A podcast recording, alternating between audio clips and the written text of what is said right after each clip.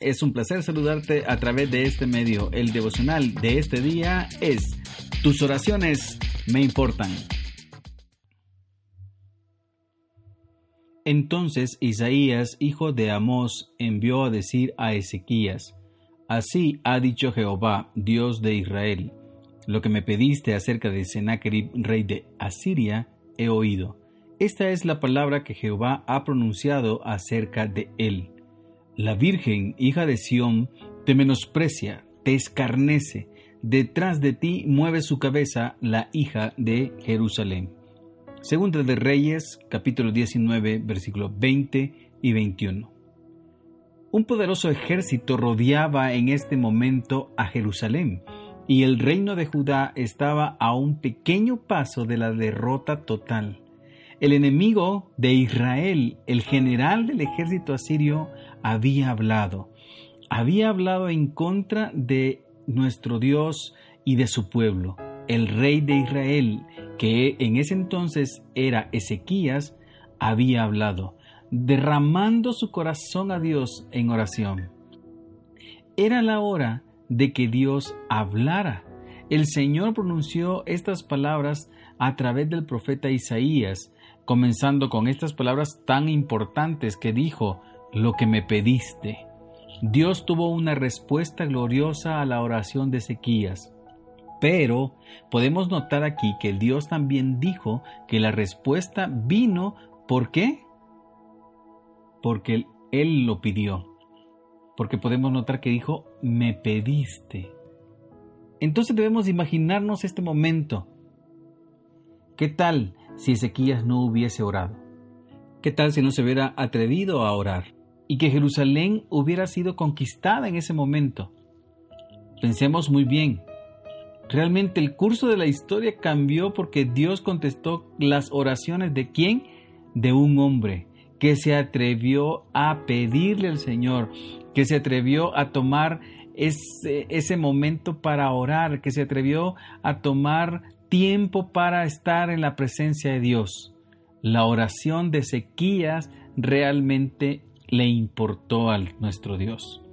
Tus oraciones realmente le importan a Dios.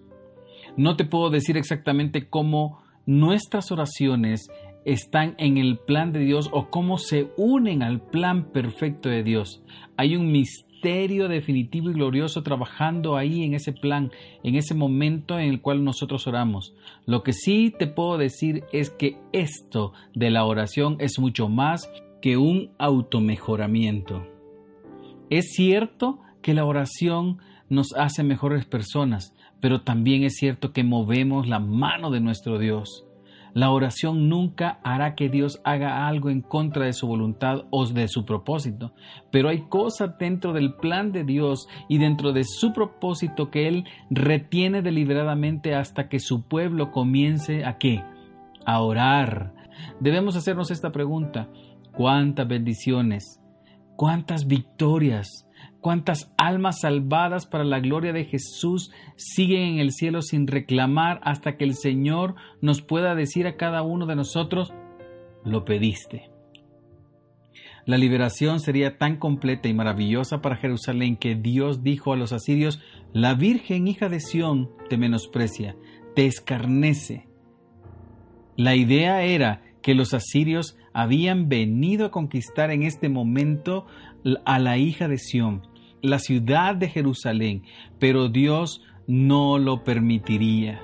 En lugar de ser una víctima asustada de los asirios, el pueblo de, Jerusalén podemos notar aquí que despreciaría a los poderosos asirios y también terminarían riéndose de ellos. Dios le daría la victoria a Judá y a Jerusalén. Tan completa esa victoria que Dios le daría que el pueblo de Dios movería su cabeza detrás de los asirios. Todo esto, mis amados hermanos, pasó porque Dios contestó las oraciones de un hombre valiente, de un hombre forzado, de un hombre determinado para orar. Yo te pido en este día que no dejes de clamar por esa petición. No dejes de interceder por esa petición delante de Dios. llegará en el momento preciso, en el momento perfecto de Dios. Debemos de entender que Dios tiene sus momentos perfectos, sus tiempos perfectos. Si tú estás orando por algún enfermo, si tú estás orando por tu esposo que cambie esa conducta, que cambie ese carácter. Si tú estás orando también por tu esposa, que cambie su carácter. Si tú estás orando por tu hijo, que quieres que se arrepienta y que venga a los pies de nuestro Dios, sigue clamando a nuestro Dios. No pares de clamar. La oración tiene poder. La oración del justo, dice su palabra, puede mucho. Nadie puede decir por qué algunas oraciones parecen ser contestadas pronto y por qué otras tardan muchísimo tiempo. Sin embargo, sabemos algo. Dios quiere que sepamos que nuestras oraciones son importantes y que Él hará grandes cosas. ¿Por qué? Porque tú lo pediste. Dios te bendiga.